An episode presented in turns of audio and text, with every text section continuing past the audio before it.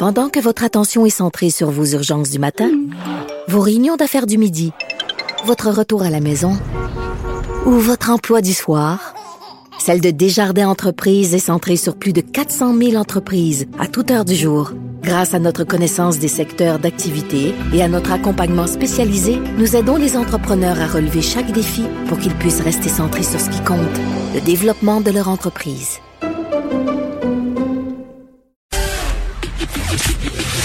Le, commentaire de Félix Séguin, un journaliste d'enquête pas comme les autres. Ah ben oui, on retrouve Félix Séguin avec une chronique plutôt chargée aujourd'hui. Trois gros sujets. Et commençons, Félix, avec les élus qui réclament la fin des techniques d'étranglement au SPVM, genre de technique là, qui a été utilisée par le policier dans l'affaire George Floyd aux États-Unis.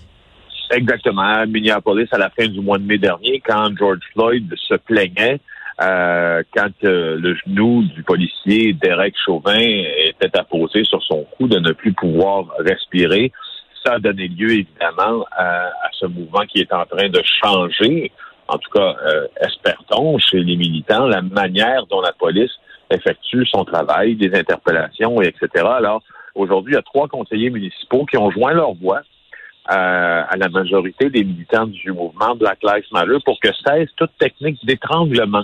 Les techniques d'étranglement, euh, en plus clair, là, c'est ce qui est c'est ce qui est enseigné euh, à l'école, c'est ce qu'on appelle l'encolure vasculaire. C'est quand tu exerces une pression, si tu veux, sur la carotide d'un suspect qui fait en sorte qu'il va perdre connaissance.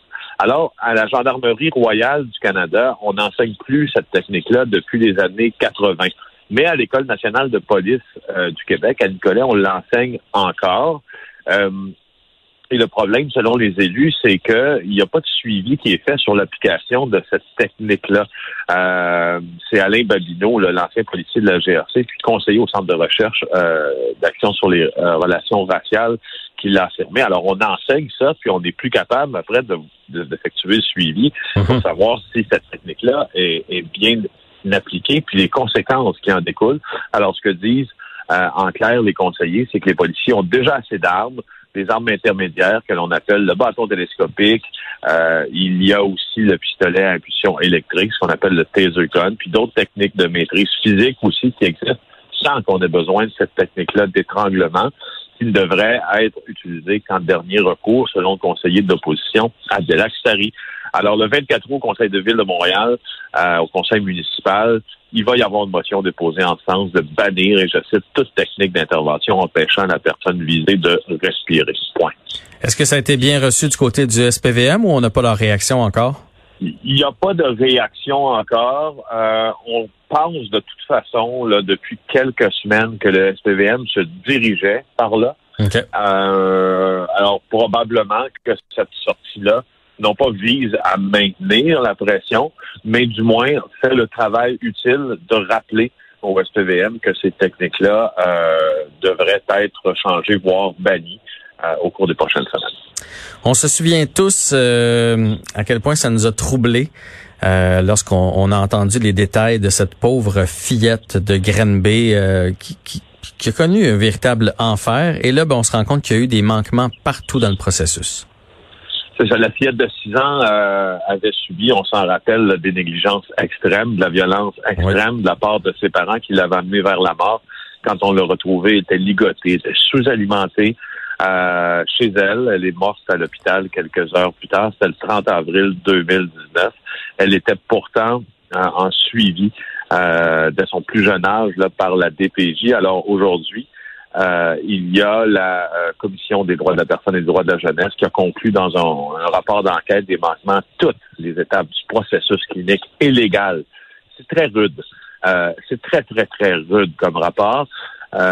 et, je cite les mots de la vice-présidente de l'organisme, la Commission des droits, Suzanne Martin. Elle dit combien d'enfants devrons-nous encore pleurer? Combien d'enfants allons-nous laisser être victimes de maltraitance, victimes de notre tendance à banaliser l'inacceptable?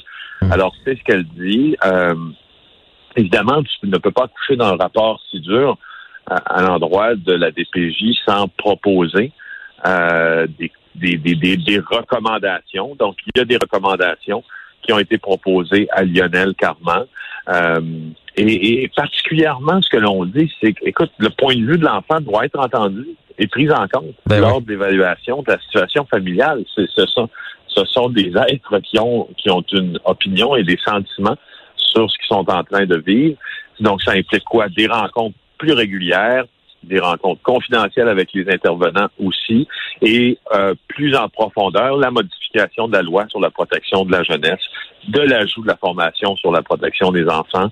Euh, bref, il faut, il faut, il faut revoir euh, ça au complet. Et puis, euh, le ministre Lionel Carman, qui est responsable d'appliquer justement, de donner ce coup de barre-là, euh, a affirmé, puis soutenu par François Legault, que je viens d'entendre en, en point de presse, là, à Mascouche, il y a quelques, quelques minutes à peine. Oui, c'est ça. Il est revenu là-dessus. Hein? Je, je le regardais du coin de l'œil en studio. Il est revenu sur cet événement-là. Je sais qu'il a parlé de la deuxième vague des écoles et tout ça, mais il est revenu sur le rapport lui aussi? Oui, puis euh, il, a, il a confirmé là qu'on qu'on donnerait suite à toutes les recommandations euh, de la commission. Alors, euh, alors voilà, dans, en tout cas dans la pratique, euh, voyons si ça se fait là, mais dans la théorie, on veut donner suite à toutes ces recommandations. Et finalement, le gros dossier euh, du jour, euh, quoique les autres étaient quand même assez intenses, ce nouveau-né prématuré retrouvé mort dans une benne à ordures à Laval. Oui, et puis euh, il y a deux personnes, un homme et une femme, là, qui ont été accusés cet après-midi en lien avec cette euh, macabre découverte-là. Euh, deux chefs d'accusation déposés contre une femme de 36 ans et contre un homme de 44 ans. On doit préserver leur identité parce qu'on comprend que la femme qui a été accusée est mère de d'autres enfants. Et le chef d'accusation n'est pas utilisé souvent. Je te le cite. Alors, elle était enceinte sur le point d'accoucher avec l'intention d'empêcher l'enfant de vivre dans le dessein de cacher sa naissance. Elle a négligé de prendre des dispositions afin d'avoir une aide raisonnable pour son accouchement causant la mort de l'enfant.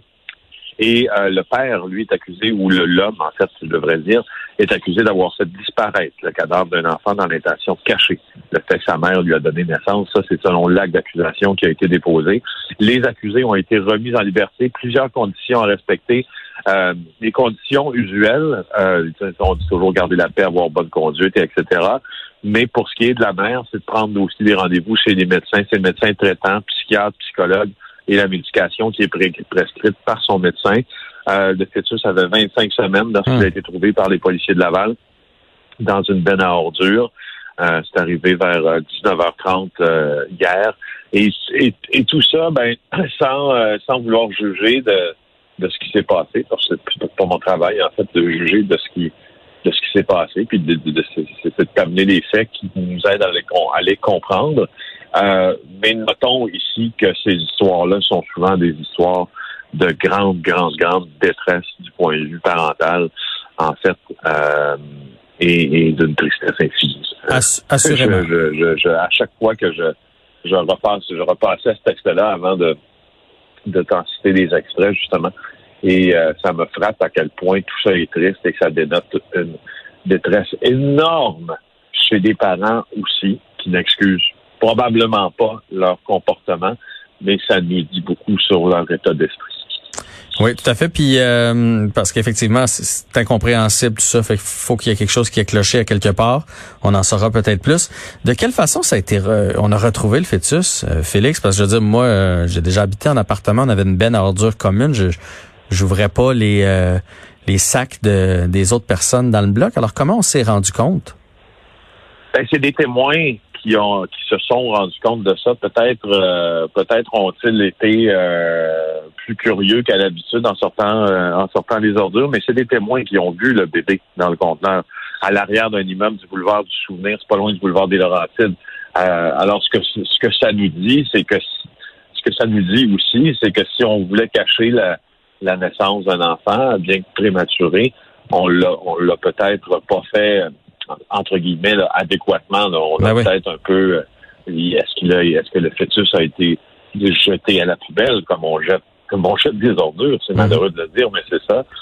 Donc on, a- Euh, on en revient à la condition des parents. Là. On en revient à ça. on en revient à la condition des parents. Exactement. Voilà. Ben Félix, euh, ben merci. Même si c'était des nouvelles dures aujourd'hui, merci de nous avoir fait le résumé. On se retrouve demain.